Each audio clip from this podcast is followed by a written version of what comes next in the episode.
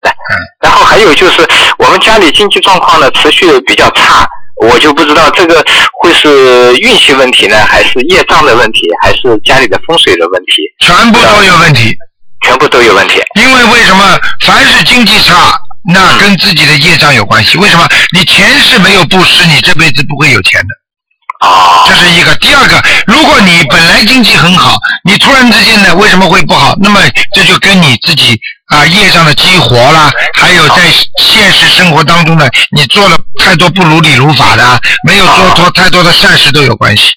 哦那么还有一种呢，那就是你的运气了。运气实际上跟业障有很大的联系，因为运气就是你前世所修啊。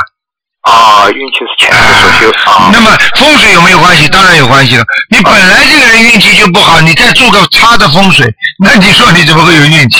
呃对不对？哦，就是全，就是这个是一个整整体体的。整体的啊，就比方说你今天伤风感冒了，那你一定是一定是热过之后，你突然之间又吹了电风扇了，太厉害了啊！你吃东西嘛又不当心肚子了，然后呢你这几天的鼻子老塞塞塞，那么最后造成你发烧了。就是感冒啊，感冒了这是啊，这是一个连贯的，啊有影响的。所以呢，如果想解决这个财运问题，那么三个一起做，风水嘛改变一下，然后呢自己嘛消消业障，嗯嗯嗯，念念经，烧烧礼佛，然后呢再求求菩萨，再要做做善事，哦哦哦那么再放放生了，那么能布施嘛就布施一点喽。哦就是这样的话，你就整体在改变你的运势，啊哦明白了吗？